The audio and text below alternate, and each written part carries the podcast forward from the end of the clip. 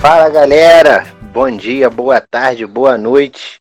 Estamos aqui para mais um Futebol BR, edição número 40, uma edição aí bastante especial, uma marca bastante significativa. No programa de hoje, intitulado O Triunvirato, e vocês vão ver mais adiante o porquê deste título. Estou acompanhado aí da minha dupla dinâmica, do meu parceiro aí de todas, de todas as, as horas aí, o meu tira, né? Aqueles esses filmes aí de, de policial, que aqueles parceiros que pegam casos de crime e tudo mais, que tá sempre comigo. Felipe Barbosa, diga aí, Felipe. E aí, fala galera. Bom dia, boa tarde aí, boa noite. E para você, Lucas, que estava com saudade, eu tô de volta, viu? Vamos tá na área. Episódio, vamos para esse episódio 40. Vamos com tudo. Eu soube que você inventou uma história aí, rapaz, de que a, a Coelba estava fazendo serviço na sua rua, mas você não quis aparecer porque o Bahia perdeu do esporte, é verdade? Ah, se, se o Bahia tivesse perdido do esporte do Vasco, podia até fazer sentido. Mas como ia acabar zoando você no programa, né? Isso aí também não, faz, não, faz, não fez diferença. Mas a real foi que eu cheguei aqui, é, não tinha nem poste mais na rua. Estavam trocando esses postes de concreto por um tipo de poste aí de fibra. E fiquei sem luz o dia todo praticamente. Então, tô de volta agora aí. Certo, certo. Bahia e Vasco virou uma paternidade, né? Eu procuro nem comentar sobre o assunto, tanto que é ridículo. É três pontos garantidos para o Bahia. Do outro lado aí da nossa, do nosso programa de hoje, nós estamos aí com o Fred. Diga aí, Fred. Estava feliz semana passada com o esporte, que fez as gracinhas, né? O esporte botou a asinha de fora, mas agora o negócio, o buraco é mais embaixo já está caindo na realidade. Duas derrotas seguidas em casa e e na quarta-feira tomou de 5 do Internacional. E aí, Fred? Diga aí. E aí, queridos ouvintes, boa tarde, boa noite ou bom dia para quem nos ouve. É, rapaz, o Felipe aí, ele ficou sem energia, né? Eu acredito que é, foi uma fatalidade da, da questão do nosso grupo de energia daqui da Coelba. O esporte já voltou, né, Lucas? A realidade acabou, oba-oba, e vamos tocar o bar. O programa hoje tá bom. Isso, vamos que vamos. Então, rapaz, nosso programa hoje, galera, vai se dividir em três blocos tradicionais. Primeiro bloco a gente vai analisar as rodadas. No segundo bloco aí aconteceu bastante coisa aí relacionada à questão de técnicos fora das quatro linhas, caso Robinho, Felipão aí no, no Cruzeiro, então a gente vai repercutir um pouco disso. E por final a gente vai aí projetar a próxima rodada do Brasileirão, né? É a rodada 17 do Campeonato Brasileiro, a antepenúltima do primeiro turno. Então, sem mais delongas, vamos abrir aqui o primeiro bloco, né, que dá título a esse programa de hoje, chamado O Triunvirato. Então, pessoal, nós colocamos esse título aí, O Triunvirato, na, no, no título de, do capítulo desse programa, porque em uma alusão ao tempo lá da Roma antiga em que haviam três imperadores, né? Três imperadores, não, três governantes, né? E um deles depois saiu imperador, que foi o caso do Otávio Augusto, né? E aí o nosso Campeonato Brasileiro, ele hoje está com três times na liderança, né? Três times dividindo ali o poder e disputando ali entre si para ver quem é que vai sair melhor na jogada, né?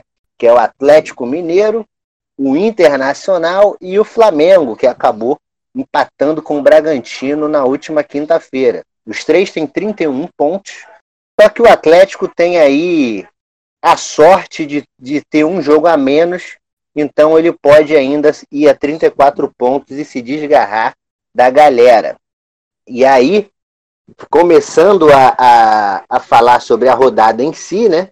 O Galo e Fluminense, para mim, o jogo da quarta-feira foi acho que o melhor jogo da rodada no sentido de disputa. Foi um jogo bastante disputado, um empate um a um. O Fluminense me surpreendeu muito bem, muito positivamente. A, a, eu vi né, o, o Fluminense.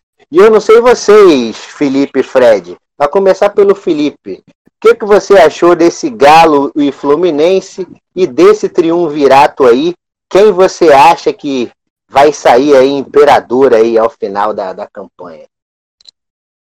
Então, é, esse jogo aí do meio de semana, como você falou, realmente foi um jogo muito bom, um jogo movimentado. E o Odair Hellman fez o que ele sabe de melhor, né? Que é tentar tirar os espaços ali do, do ataque adversário para tentar sair em velocidade.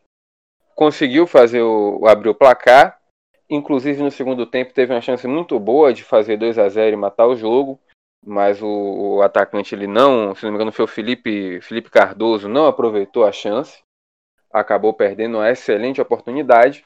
E o Atlético jogou com intensidade alta, assim, uma intensidade que é incomum para o do futebol brasileiro, é, fazendo uma pressão muito alta em cima do, do Fluminense, marcando muito bem a saída de bola.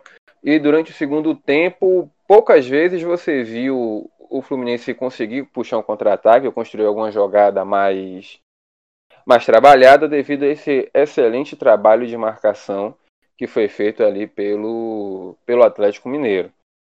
Basicamente, você durante boa parte do jogo você estava vendo a dupla de zaga do Atlético, que era o Igor Rabelo e o Hever, jogando na intermediária de ataque do, do Fluminense.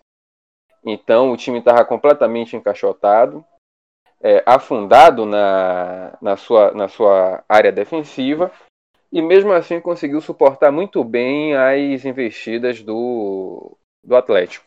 E muito disso pela mais uma, né, por mais uma boa partida do Digão, que já tinha feito uma excelente partida contra o Bahia. E o destaque realmente, para mim, o melhor em campo foi o Muriel, que mesmo tomando um gol, é, conseguiu fazer excelentes defesas que conseguiram aí manter o placar ainda assim favorável para o Fluminense, porque um a um fora de casa com o é, não deixa de ser um, um, bom placar. Então o Fluminense aí tem que agradecer muito ao Muriel por ter conseguido esse pontinho. Isso aí, o Muriel agarrou duas bolas incríveis ali, uma no do Marrone que na cara do gol ele defendeu, no rebote do Keno ele levantou e catou de novo, e depois numa bola do Natan ele catou também. Foi uma partida incrível, né? O Muriel é aquele goleiro das defesas difíceis e dos gols fáceis, né? Muriel costuma tomar muitos gols estranhos. E você, Fred, o que você achou dessa partida aí? Você acha que o Galo deu uma rateada, vacilou aí poderia ter vencido? Você acha que pode custar caro lá na frente ou o empate ficou de bom tamanho? Cara, é, Lucas, eu acho que o Atlético Mineiro, se ele quer ser campeão brasileiro, ele não pode perder ponto para times como o Fluminense. Com todo respeito ao Fluminense, eu acho que se você pegar, um exemplo, do Cruzeiro 2013 2014, eu estava analisando aqui antes de começar o programa, ele não venceu dos principais times do campeonato, mas ele venceu todos os times que eram inferiores a ele. E o, e o, o time de São Paulo tem uma dificuldade quando enfrenta um time que joga com duas linhas altas, de quatro, como foi o Fluminense, e parece que fica naquela mesmice. Tenta a todo momento chegar tocando, tocando, não faz, não faz gol, não é objetivo, um toque-toque. Tem certas coisas no Atlético Mineiro já tá me incomodando. Eu acho que também, como o Mauro César falou, os times já estão já observando a, a vulnerabilidade da questão do Atlético, principalmente na questão individual, que é o ataque. Eu acho que o Atlético Mineiro ainda não encaixou qual vai ser o seu homem gol, e com todo respeito ao Sacha, ele não vai ser isso. É, por outro lado, o Fluminense é, fez uma partida, para mim, a, a, cara do Odair Helman, fazer um gol, segurar, né? Que é, é era o natural contra um time qualificado como o Atlético Mineiro teve chances, como o Felipe falou, que inclusive não, o torcedor deve estar até agora vendo o replay e batendo na cabeça, porque não pode perder um gol como o Felipe Cardoso perdeu, algo inadmissível, e pagar o rodízio para o Muriel, porque ele foi o dono, o dono do jogo. Atlético Mineiro que hoje, se vence, estaria confortável, né? Porque o, Flamengo empata o jogo contra o Bragantino e ele teria um jogo a menos. Ou seja, Vai fazer falta, Lucas, e referente aos três, três, os três impérios que você falou, perdão, Flamengo de novo. O Atlético Mineiro, para mim, não tem time para ser campeão brasileiro, não. Não, não perdendo pontos para times como esse. É, você tocou num ponto aí cirúrgico, que foi perder pontos para determinados times. Eu fiz uma breve comparação aqui entre Flamengo e Atlético Mineiro contra quatro adversários: Santos, Fortaleza, Fluminense e Botafogo. Desses, contra esses quatro adversários, o Flamengo fez 10 pontos. Contra esses quatro adversários, o Atlético fez um, que foi o empate com o Fluminense agora. Então, se continuar nessa toada, perdendo esses pontos para esses times, é, que são tecnicamente inferiores, o Santos não, que o Santos jogar na Vila, perder fora de casa, beleza, mas o Flamengo foi lá e ganhou da Vila, por exemplo. Então, se você planeja uma tabela, você tem que estar tá ligado aonde seu rival vai tirar pontos improváveis e tentar tirar também. Então, acredito que o Atlético esteja devendo ainda um pouco aí nesse sentido, sobretudo nos jogos fora de casa, né? Ele tem ao seu favor o fato de ter um jogo a menos e que vai receber o Flamengo na abertura do, do segundo turno, né? Parece que vai ser no começo de novembro. Eventualmente, se consegue ganhar do Flamengo ou não perder, manter uma distância ali mínima, possa ser que a partir disso eles tenham uma confiança aí maior para buscar o título. Então fechamos o, o, o Atlético aqui. Eu já queria aproveitar você, Fred, que com certeza você acompanhou esse jogo, né? Lógico, olhando o lado do esporte, mas eu queria que você falasse um pouquinho aí desse Esporte 3 e Inter, Internacional 5. Um baba, uma pelada disputada lá na Ilha do Retiro. Diga aí um pouquinho desse jogo aí, Fred. Rapaz, analisando o jogo sem a questão clubística, né? Porque confesso que a partir do quarto gol internacional eu praticamente estava acompanhando outros jogos que eu me recuso a assistir meu time travar quatro gols dentro de casa. Mas eu assisti sim até o final. É, sobre o Internacional, Lucas, eu vou. Eu não vou dar tantos méritos ao, ao Internacional porque venceu o esporte.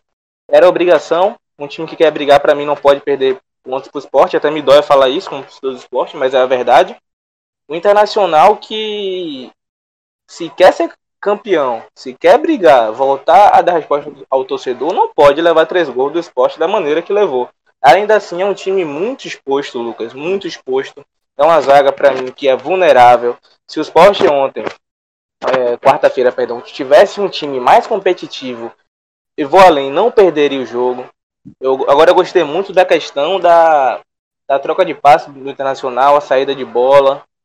Gostei muito também da questão do, do Abel voltando para receber a bola, o Patrick aberto na ponta, fez uma partidaça, inclusive um golaço, deixando a Maidana no chão. É, eu acho que o Internacional precisa contratar. Rodinei é muito fraco. A lateral esquerda com o Wendel também é muito fraca. O Marcos Guilherme, para mim, é muito fraco. Então, o Internacional é, venceu, venceu bem, parabéns, 5 a 3 Mas tem que ligar o alerta, porque o time só veio criar no segundo tempo é, quando o Thiago Galhardo entra e fez dois gols de bola parada, ou seja, mostrando mais uma vez a fragilidade do esporte. Sem contar que o esporte ainda conseguiu a proeza de fazer um gol contra. Como você falou, foi um baba, um show de horrores na Ilha do Retiro. E ainda assim o esporte conseguiu fazer três gols, botar uma pressão internacional. E aí eu digo, um time que quer ser campeão brasileiro não pode tomar três gols do esporte. Não pode. Agora é por isso que, eu, pra mim, a, a cota do Internacional já foi. Eu não aposto internacional nem na Libertadores, nem na Copa do Brasil e nem no Brasileiro. E digo mais, termina em quarto. A terceira vaga alguém vai pegar aí.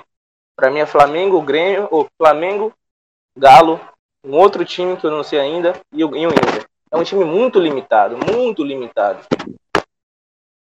É, o Inter depende muito do, do Thiago Galhardo. Nesse jogo aí, até que não dependeu tanto. Fez gol de tudo quanto da forma quanto o esporte. Escancarando aí a, a fragilidade do, do time aí do Fred, né? Que já havia perdido do Fogão em casa. O esporte conseguiu perder do Botafogo em casa. E Roubado, tomou 5 a... É, teve um pênalti aí pro esporte na jogada. E você, Felipe, o que, que você acha desse, desse internacional aí? Dá para empolgar com esse 5 a 3 ou, ou o esporte é muito ruim mesmo? É, assim, empolgar para a torcida sempre dá, né? Mas assim, eu nunca vi esse Inter como, como candidato ao, ao título. E fora isso, eu concordo com o Fred, mas é, é, principalmente quando ele fala do Rodinei. Entendo que o Inter fez um investimento alto para ter o Saraiva, mas o futebol tem dessas, né? Ele lesionou, não joga mais, não joga mais na temporada e aí você não pode depender e confiar no, no Rodinei. A lateral esquerda realmente é um problema, porque ou é o Wendel ou é Moisés. Então são duas opções ruins para um time que quer ser, ser campeão brasileiro.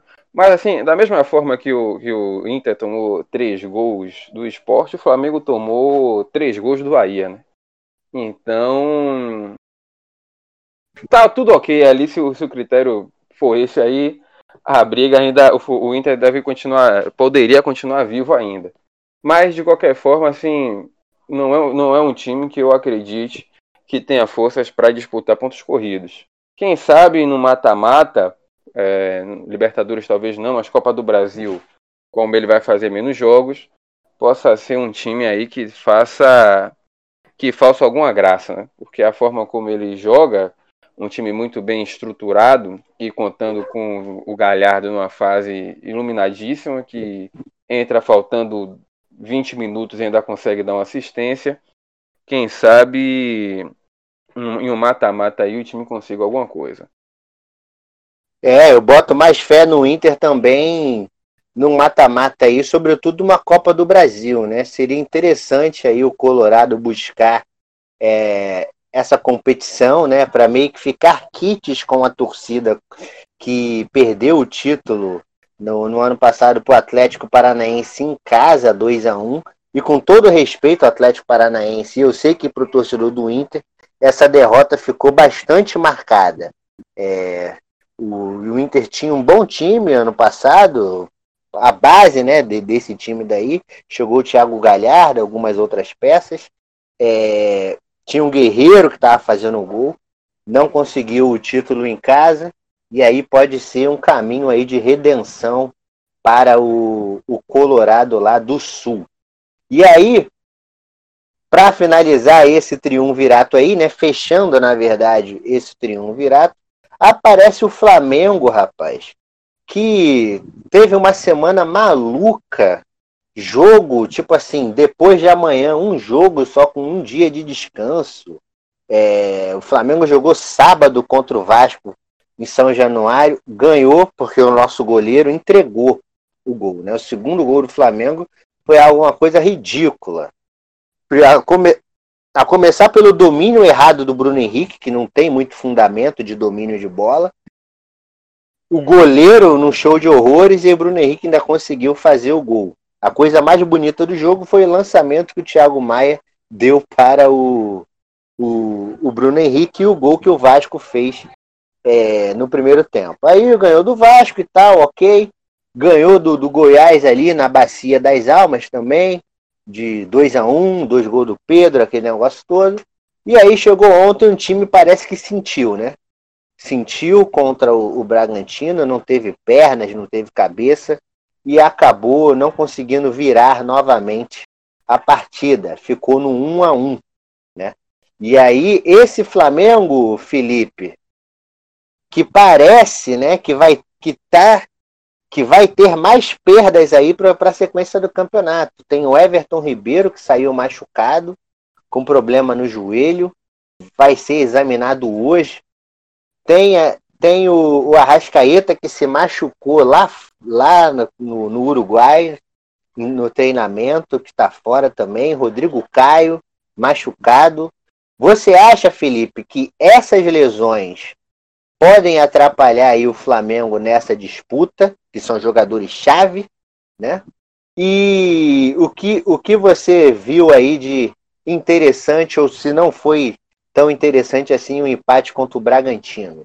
Então, você falou bem da semana que o Flamengo teve, foram cinco jogos e dias, e inacreditavelmente, contando com desfalques por Covid-19, jogadores convocados, jogadores lesionados, eles conseguiram aí fazer 13 pontos de 15 possíveis. É realmente um feito para ser aplaudido. Se consegue os 15 também, aí você levanta e vai embora e fala assim, porra, esse cara é foda mesmo, não tem jeito. Mas, é, assim, você foi muito preciso quando você fala assim que o time sentiu. E, putz, depois de ontem, é, depois dessa sequência, no jogo de ontem, realmente não dava para esperar nada diferente. Porque, assim, você não tem tempo para treinar, você não tem tempo para recuperar seus jogadores. É, sempre a rotação do esforço lá em cima. E como você falou, o time vai ser mais prejudicado ainda por, com essas novas lesões agora, é, graças à, data FIFA. Sobre o Everton Ribeiro, inclusive, eu achei arriscado por parte do, do Flamengo, da comissão técnica, colocar ele para jogar. É, ele lesionou, né? Ele que inclusive fez dois jogos muito bons pela seleção aí para colocar uma pulga atrás da orelha do Tite. Então, assim, o Flamengo tende a sofrer mais. Agora, Vamos lembrar aqui que quando o Flamengo precisou colocar a base para jogar, o time, a, a geração aí sub-23, sub-20, que foi principalmente naquele jogo contra o Palmeiras, o pessoal deu bem. Você olha, tem algum, alguns nomes muito interessantes nesses, nessa molecada aí do Flamengo que eu acho que, a nível de brasileirão, como não comprometeu no jogo grande, é você pode pensar em confiar. Claro que por ser muitos jovens e inexperientes, vai ter aquela oscilação que é natural, mas eu acho que o Flamengo tem no seu elenco soluções para isso aí. E para mim o mais interessante desse jogo foi o gol do, do Bragantino, o gol do Claudinho, que na saída de bola o, o Bragantino, aquele time do ano passado, né, da Série B, engatou ali uma sequência de passes de quase 20, 20 segundos, 25 segundos, onde praticamente todo mundo participou da jogada e acabou com a conclusão perfeita do Claudinho, que não deu chances aí pro Hugo, o Hugo Neneca, né, goleiro do goleiro aí da base do Fla. Para mim foi um golaço também, o ponto alto do, do jogo foi esse. O Bragantino, mesmo com o time inferior ao Flamengo, mesmo na zona de rebaixamento, diferente de outros times que estão ali perambulando, é um time que você vê alguma coisa, você vê ideias de jogo. Um, um gol como aquele ali foi, é uma jogada trabalhada, uma coisa assim linda. A bola veio, voltou, foi pro lateral, o lateral jogou no, no meio de campo, o Claudinho toca de letra lá pro outro, que eu, que eu não sei quem é, depois enfia a bola pro Ítalo. O Ítalo espera o zagueiro vir, dá no meio no Claudinho, o Claudinho domina e faz aquilo ali foi o, o grande ponto alto da partida. E você, Fred, o que, que você tem a comentar desse jogo aí do Flamengo e Bragantino? O Flamengo fez um gol ali com o Lincoln, empatou e quase vira, né? Se, se o Flamengo virasse o, o, o jogo, eu acho que nem ia precisar nem mais assistir de campeonato, né? Rapaz, o Bragantino até que fez uma graça, né? Ontem Jogou para mim muito bem no primeiro tempo, fez umas jogadazinhas interessantes, mas sempre com, Claudinho. E aí o Felipe falou do gol do, do Bragantino, gol não, golaço. Claudinho para mim que é o rei dos golaços nesse Brasileirão da Série A. É, sobre a questão do, do Flamengo, Lucas, se vence, rapaz, seria um resultado normal em relação à questão do time, mas você vê que até com esse desgaste de, de apenas inacreditavelmente um dia de um jogo após o outro, ele, ele ainda consegue não perder. Isso é importante para um time que quer ser campeão. E o Felipe falou que era arriscado escalar o, Everton Ribeiro. Eu vou além, eu acho irresponsável você, a escalação do Everton Ribeiro. Everton Ribeiro, que ontem é, um caso, um dia anterior tinha jogado no, no Brasil, viajou, ou seja, não teve esse descanso e agora machucou o joelho. Eu acho que isso aí é botar na culpa mesmo da questão do departamento de logística e fisiologia do Flamengo. E o Flamengo, Lucas, para mim vai ser campeão, infelizmente. O Flamengo, até quando está cansado, exausto, ele não perde. E como, como o, o Felipe falou, a base ajuda. A base do Flamengo ajuda, já se mostrou útil. o Neneca, o Natan, o Ramon. Então, agora é inacreditável um time jogar um dia sim, um dia não. Apesar de eu não gostar do Flamengo, mas tem que ser para todos, né? É, é uma loucura, mas time arrumado, a base entra e, e joga bem. Time que tem padrão, tem né, Lucas? Que não vai Exatamente. Bota o Neneca no gol do Vasco. Ele já tinha tomado três frangos e o nego já queria a cabeça dele. Então, Lucas, Porque só para deixar claro, a... o São Paulo, ele, pelo que eu tô olhando aqui, em 20 jogos, ele tem 20 escalações diferentes. Lucas, isso para mim não dá certo em time nenhum. Nenhum, nenhum. E a maneira com que ele exige dos jogadores só tem a, a, a tomar gols todos os jogos mesmo. Todos os jogos. O Flamengo, Flamengo vai ser campeão e vence o jogo no Mineirão. É, rapaz, esse jogo aí também tô achando que se o Flamengo for completinho, vai passar por cima aí do, do nosso glorioso galão. Para mim, eu jogava para não perder esse jogo, para sair vivo do Mineirão. Então, essas foram as informações do, do Triunvirato. Só para fechar aqui as informações da rodada. É, no começo da rodada, o Palmeiras foi batido em casa pelo Curitiba, 3 a 1 3 a 1 também foi o placar do Grêmio e, e Botafogo. E acabou com a nossa aposta, né, Fred? Esse Botafogo é uma coisa incrível, esse Botafogo aí. Pelo amor de Deus. Santos perdeu em casa do Atlético Goianiense. Corinthians bateu o Atlético Paranaense. E os três jogos a gente já comentou que foi Atlético Fluminense, Esporte Inter e Bragantino e Flamengo. Hoje a gente vai ter aí, encerrando a rodada, Goiás e Bahia. Felipe, você que fala que o Bahia não ganha de time verde, tá otimista para hoje ou, esquece? Pula para próxima. Aí pula, pula para próxima. e, hoje, e, hoje, e hoje pode já começar com lei do ex, porque o Fernandão foi pro Goiás e tudo indica que começa jogando hoje. Então, não me espantaria a gente tomar um golzinho dele aí não, viu? Um gol do Fernandão. Aí, aí, é, aí é, é demais. Pra fechar as portas. É, é pra fechar pra balança. E aí, nessa, nesse meio de semana também, a gente teve uma partida da Copa do Brasil. São Paulo 3, né? Na verdade, Fortaleza 3, São Paulo 3 no Castelão. E aí não tem mais gol fora de casa, tá, gente? Então, se for 1 a 1, 2 a 2, é decisão de pênalti. 0 a 0 é decisão de pênalti no Morumbi. Os dois times jogam pela vitória no jogo da volta.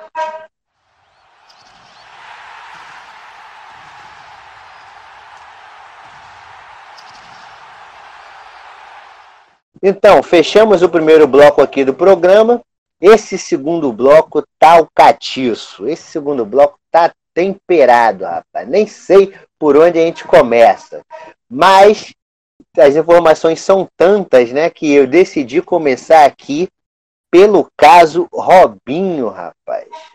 Parece que o Robinho aqui, eu estava lendo umas informações agora há pouco, atualização de uma hora atrás, que os patrocinadores do Santos já estão pedindo que a contratação do para o Santos de desistir da contratação do Robinho após aí a, o julgamento dele, a condenação na Itália por estupro, né, violência sexual, na verdade, e, e também aí depois que as gravações dele aí, o sigilo dele foi derrubado.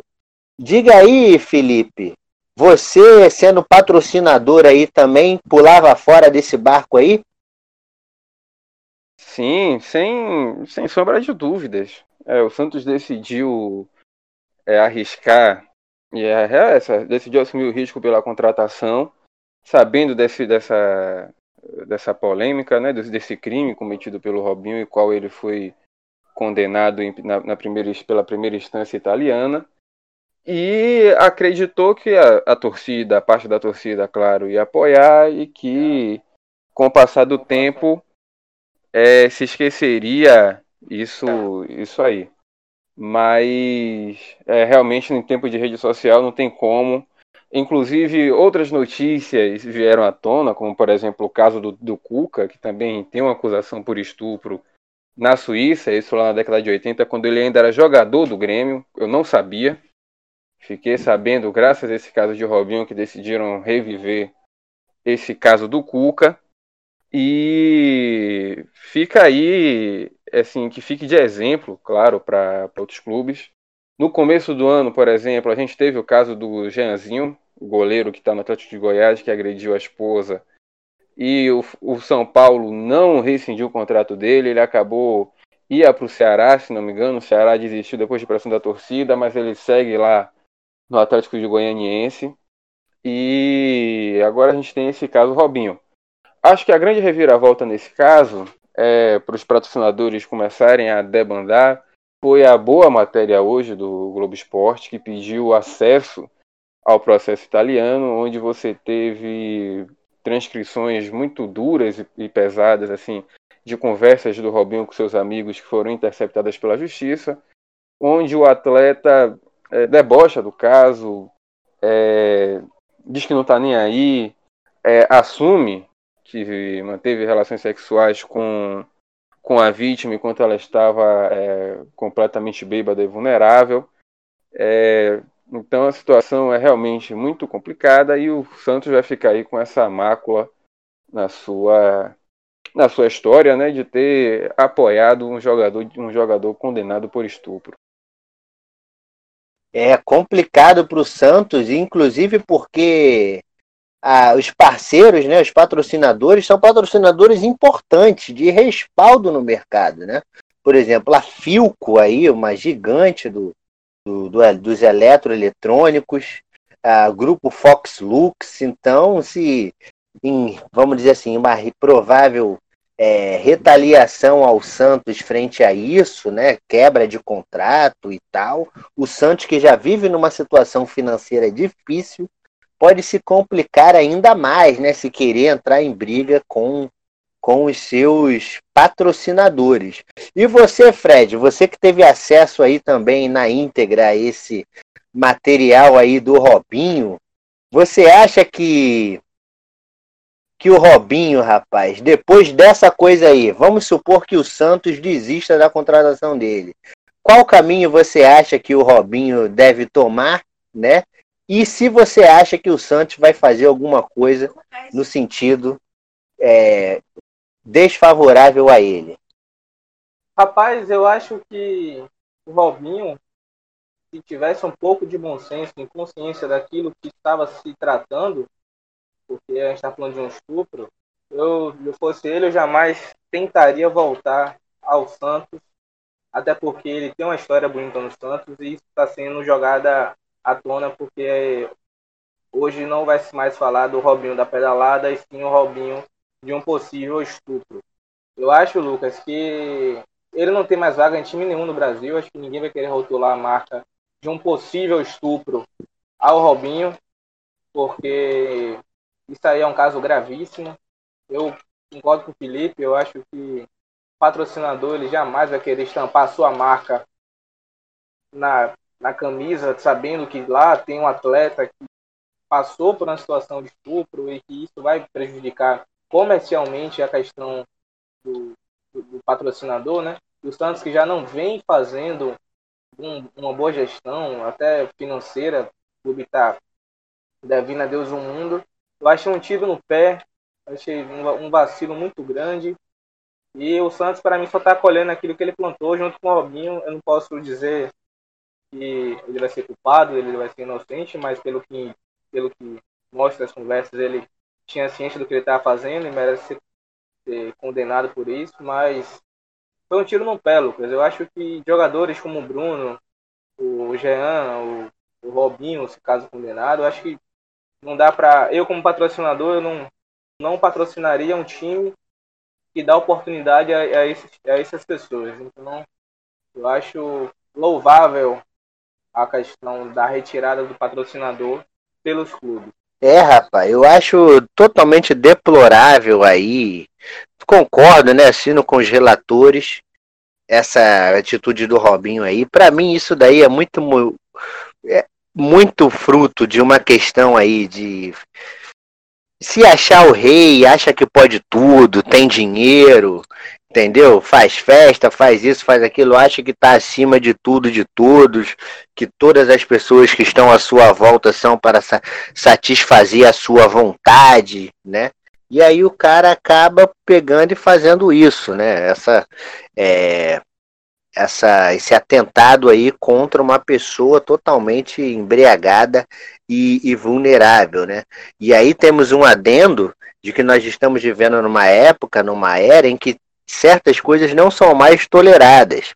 Talvez se isso acontecesse 30 anos atrás, a repercussão fosse diferente, mas hoje nós temos um mundo aí, como o Felipe falou, da digital, né, o mundo das redes sociais. A gente tem aí uma, um forte movimento é, feminista, né, de, de direitos da mulher, de luta contra a violência, temos também a questão dos negros, inclusive é o Black Lives Matter, essa coisa toda. Então, tem certas coisas que não são mais aceitadas e toleradas. O Robinho aí pisou na bola. Eu, se fosse ele, ele vai tentar recorrer, obviamente, mas é, iria encerrar, pedia para ele rescindir, ficava quietinho. Ele diz tanto amar, cara. Pede para sair, vai cuidar da vida, vai, vai dar procedimento à questão da, do caso. Se julgado inocente, volta. Se não, paga pelo que você fez. Acho que quem pode ser prejudicado é o Santos e sua torcida, né?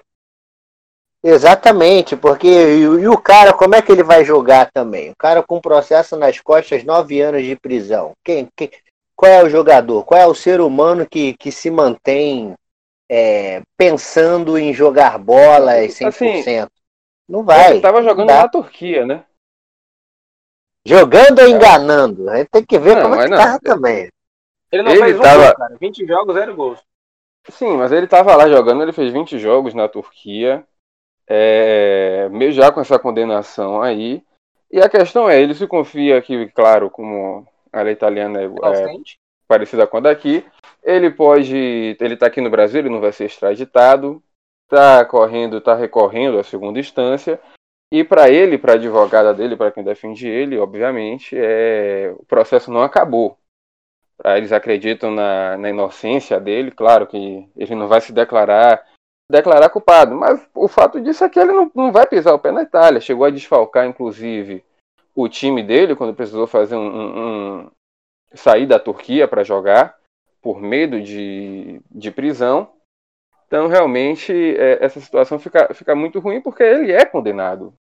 Sim, a, a, a diretoria do Santos depois falou que é, não teve acesso a, aos autos do processo e não, não conheceu a não conhecia o que é estava lá no processo, que a Globo teve acesso, o que já é mais um amadorismo do Santos, porque sabia da condenação, sabia a repercussão que ia ter e mesmo assim não procurou nem é, entender exatamente o que é estava acontecendo, fez de qualquer jeito e agora está aí correndo o risco de perder patrocinadores.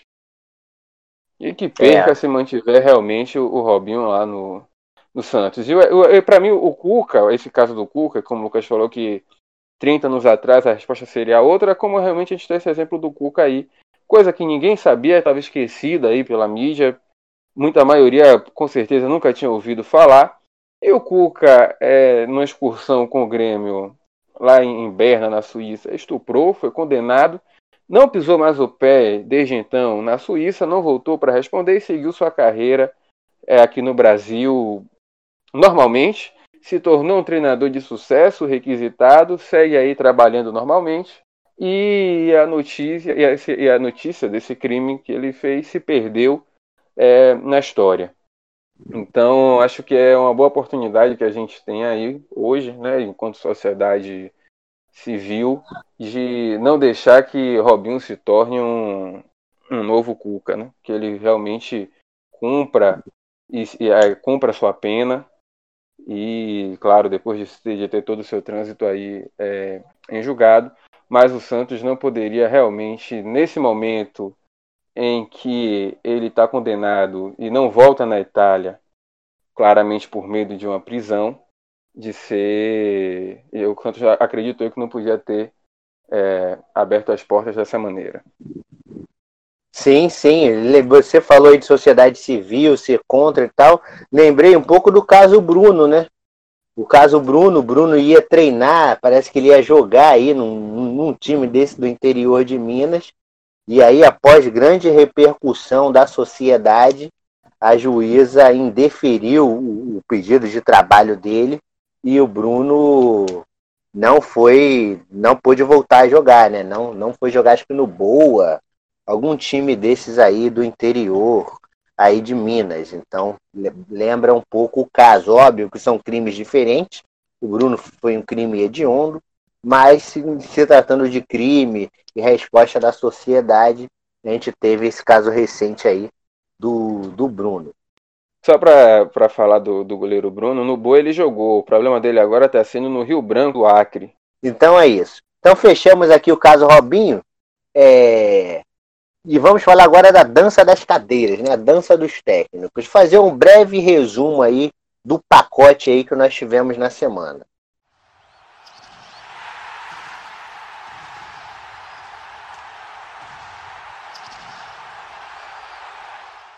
A semana começou é, com o Ney Franco sendo demitido do Cruzeiro na Série B. No programa passado a gente falou do, do Cruzeiro.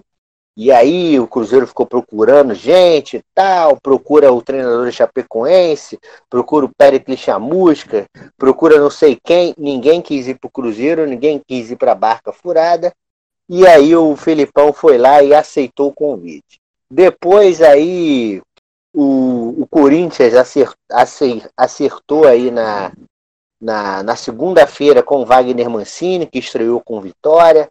E nós tivemos aí na quarta-feira para finalizar a queda do professor Luxemburgo é, do Palmeiras. Né? Palmeiras que não vinha jogando absolutamente nada, conseguiu tomar 3 a 1 do time horroroso que é o Curitiba.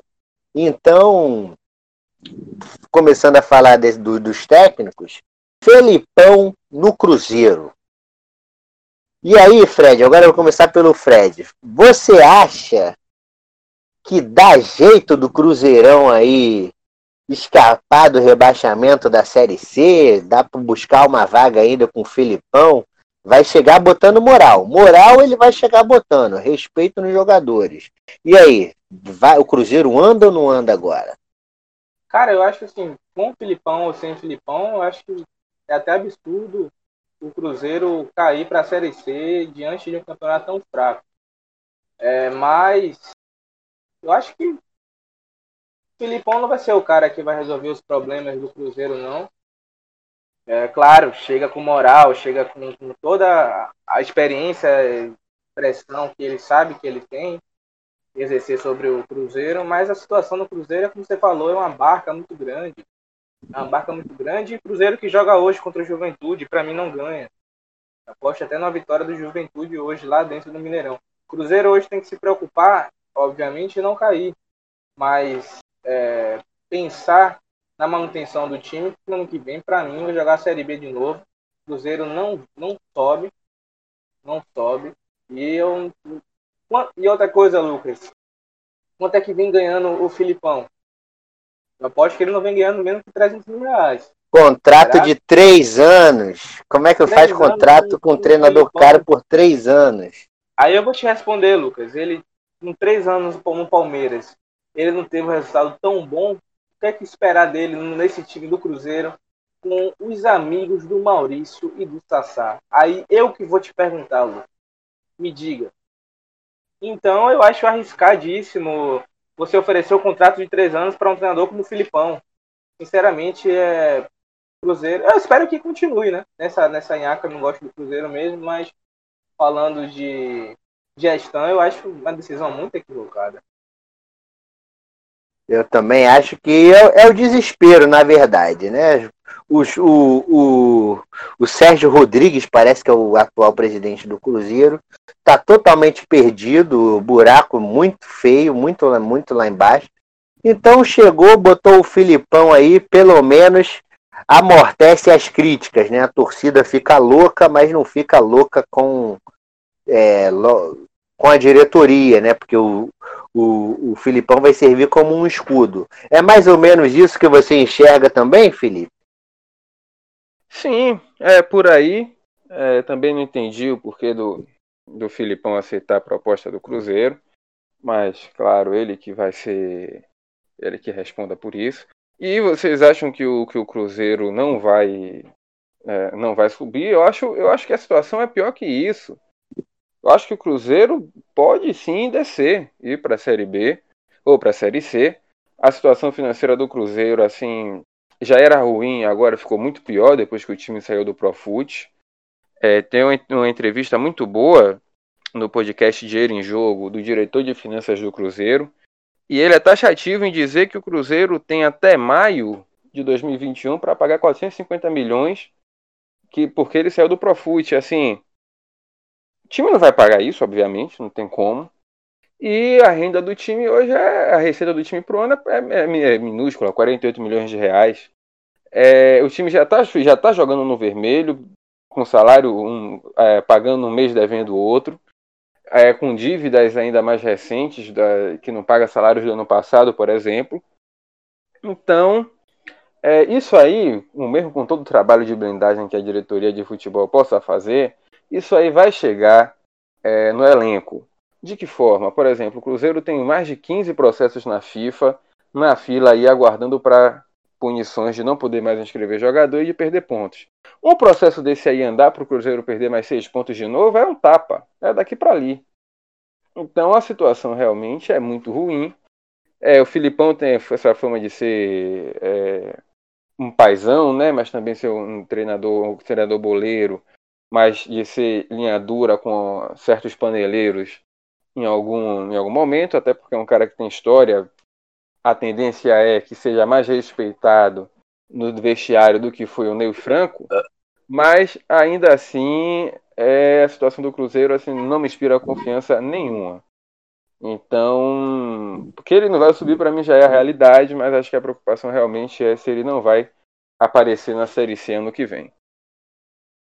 É, só para completar aqui uma informação, na verdade, não são três anos, são dois anos e alguns meses de contrato. O contrato do Filipão vai até dezembro de 2022. Ou seja, este campeonato, o próximo campeonato de 21 e o campeonato de 22, né? Então, duas temporadas e meia aí para o, o Felipão. Que eu acho que se a, a barca do Cruzeiro continuar como está, o time ali perigando perto da zona de rebaixamento, eu acredito que ele pula fora, hein?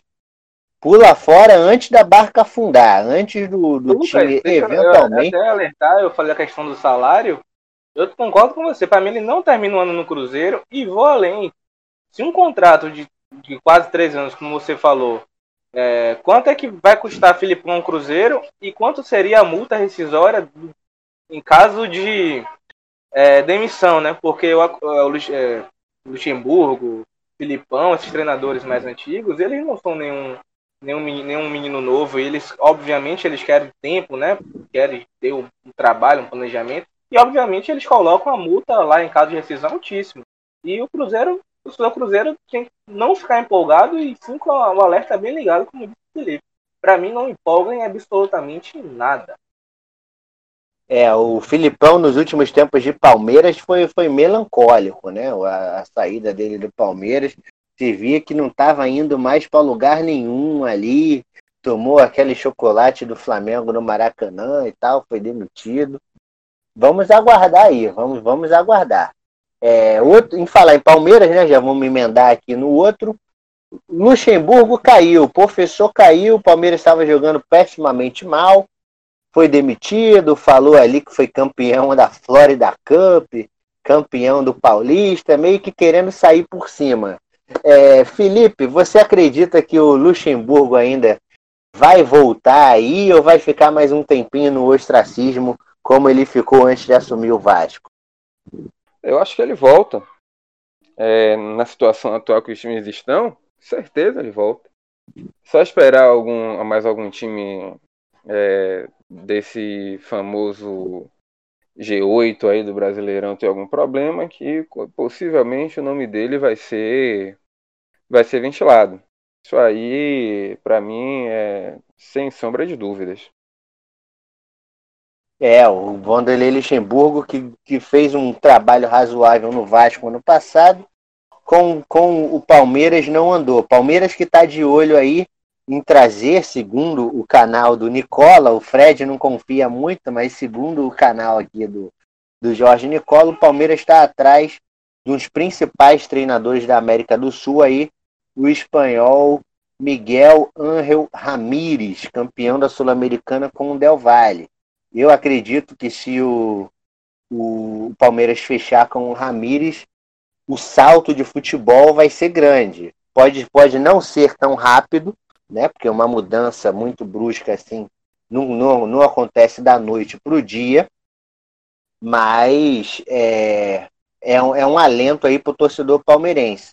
Você, Fred, você acredita que se o Miguel Ramírez fechar, o Palmeiras ali ainda briga por uma coisa esse ano ou é para o ano que vem? Esse ano tá perdido.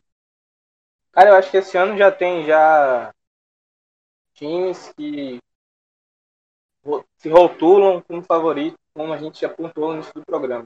Palmeiras, para mim, se caso vier a brigar, vai ser um ponto totalmente fora da curva. Mas, pelo que eu vejo do Del Valle, nas suas limitações, é, ele já consegue fazer o time jogar melhor do que o Luxemburgo. E eu acho que é, com as peças que ele tem em mão, recurso humano, eu acho que ele consegue deixar o Palmeiras tranquilamente no G4. E aí pensar um planejamento para 2021, aí sim pensar em brasileiro, pensar em Libertadores, pensar em Copa do Brasil, porque o Palmeiras tem um investimento muito alto e o investimento alto não pode ficar de mãos vazias apenas com o famoso Paulistinha nos pênaltis, como eles chamam. É, não pode, não pode. Eu, eu boto fé aí no Palmeiras aí, numa Copa do Brasil e tal, Libertadores, a depender do sorteio, pode ir longe, mas alcançar esse ano no brasileiro tá um pouco complicado. Só para fechar aqui o Felipão e fechar esse bloco aqui de, de técnicos, o Felipão já treinou o Cruzeiro em 2001. Ele foi campeão da antiga Copa, da gloriosa Copa Sul Minas, que era na época que tinha os torneios regionais, Rio São Paulo. A Copa do Nordeste continua até hoje, né? É, Copa do Nordeste, tinha esse Sul Minas aí para os times de Minas jogarem contra os times do Sul. E aí ele bateu em 2001, salvo engano, com o Atlético Paranaense na, nessa final aí, né? O, o Filipão teve 75 jogos na primeira passagem dele pelo Cruzeiro, e aí contando Copa Sul Minas, Brasileiro, Campeonato Mineiro, e teve 63% de aproveitamento, né? Isso em 2000 e 2001. 63% de aproveitamento, para quem está lá embaixo, se ele repetir, óbvio, os tempos são outros, mas se ele repetir isso aí, pelo menos o Cruzeiro não cai. Então fechamos esse bloco aqui do, do, da dança dos técnicos, né? Lembrando que, esqueci de falar, uma coisa importante, pô, o Vasco trouxe o Pinto. O Sapinto veio pro Vascão, rapaz. Os conhecido como Ricardo Coração de Leão, técnico aí, apaixonado, né? Que joga com, que jogava com raça, brigador, metia porrada em todo mundo. Nós estamos confiando no Pinto aí, que vai dar certo. O Pinto vai botar o Vasco para jogar, para jogar duro, vai jogar, para não ficar dando mole não. E vamos ganhar do Internacional na próxima rodada. Então fechamos aí a informação dos técnicos agora, falando da chegada do técnico mais importante, né, que é o do Vasco, obviamente. Agora vamos para o bloco 3 falar das projeções da, da próxima rodada do campeonato.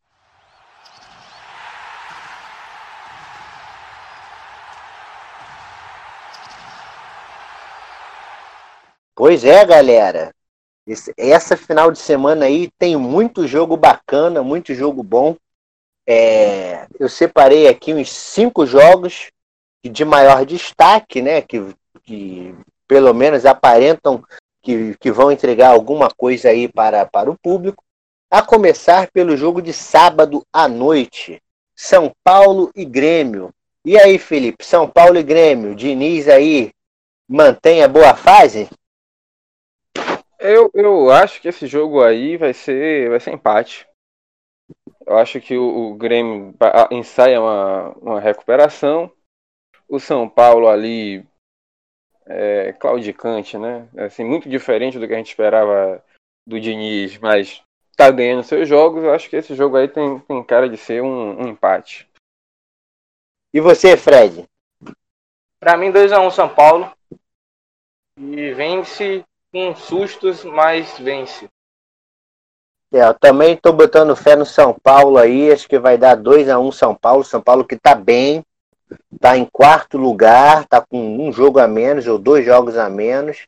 É, acho que São Paulo aí tem tudo para para manter a boa fase e, e, se consolidar como um time de Libertadores. É, eu vou aí de São Paulo também. Ah, o próximo jogo vai ser no sábado também, é no sábado, às 19 horas, antes do jogo do São Paulo.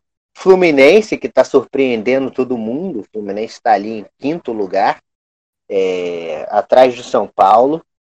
Empatou com o Atlético, fez um ótimo jogo. E pega o Ceará, que venceu na última rodada o, o Corinthians, né? Então deu um respiro, se, se afastou um pouquinho da, da zona. Diga aí, Fred, Fluminense confirma a boa fase? Confirma, mas vai ser um jogo duro. 1x0 Fluminense, gol, de, gol do Nenê. Gol do Nenê. E pra você, Felipe? Acompanha o relator, aí é jogo pra 1x0. Jogo para 1x0. Para mim também vai ser um jogo bem duro, bem pegado.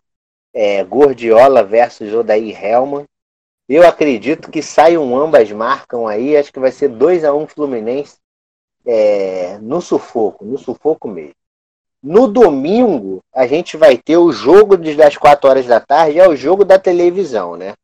É o jogo para o Brasil, que a Globo vai fazer o Brasil todo assistir, porque é o jogo das duas maiores torcidas do Brasil. Corinthians, que conta aí com aproximadamente 29 milhões de, de torcedores, beirando os 30, e o Flamengo, que bate os 38 milhões também de apaixonados. E aí, Felipe, vou começar pelo Felipe agora. Você acha que o Corinthians de Mancini vai aprontar como o Mancini conseguiu aprontar contra o Flamengo lá no Atlético Goianiense? Não, não acredito nisso aí não. Eu acho que o Flamengo vence, não vai vencer fácil, mas acho que ganha aí de 2 a 1. 2 a 1, 2 a 1 Flamengo. E você, Felipe? Felipe não, Fred. Para mim, cara, eu espero que o, Wagner Mancini faça algo diferente do que ele fez contra o Atlético Paranaense. Apesar da, da vitória, o Walter foi o melhor jogador em campo. Eu aposto 2 a 0 Flamengo. Eu aposto, você diferente de vocês, hein? Tô achando que vai dar empate 1 a 1 O Corinthians vai achar um golzinho, vai tomar um empate e o Flamengo vai tentar virar, mas no final vai, vai cansar, vai faltar perna e vai ficar no 1 a 1 é, No domingo, às 18 horas, o jogo mais importante da rodada, obviamente, né? O Internacional no Beira Rio recebe o machão da gama, o respeitão da gama, que na última viagem ao sul ganhou do Inter lá dentro, 1 a 0 gol do Marrone. E aí, cê, Felipe, você acha que o Vascão aí repete a dose do ano passado ou, ou, se perder de menos de 3 tá, tá no lucro? Eu acho que se perder de menos de 4 tá no lucro. Vai tomar, uma, vai tomar uma porrada segura do, do Inter aí, com gols de Galhardo, para todo mundo ficar feliz aí. Aí não tem jeito não. É, lei do, lei do ex, né? Agora, o Inter nunca tinha feito mais de três gols em ninguém no campeonato.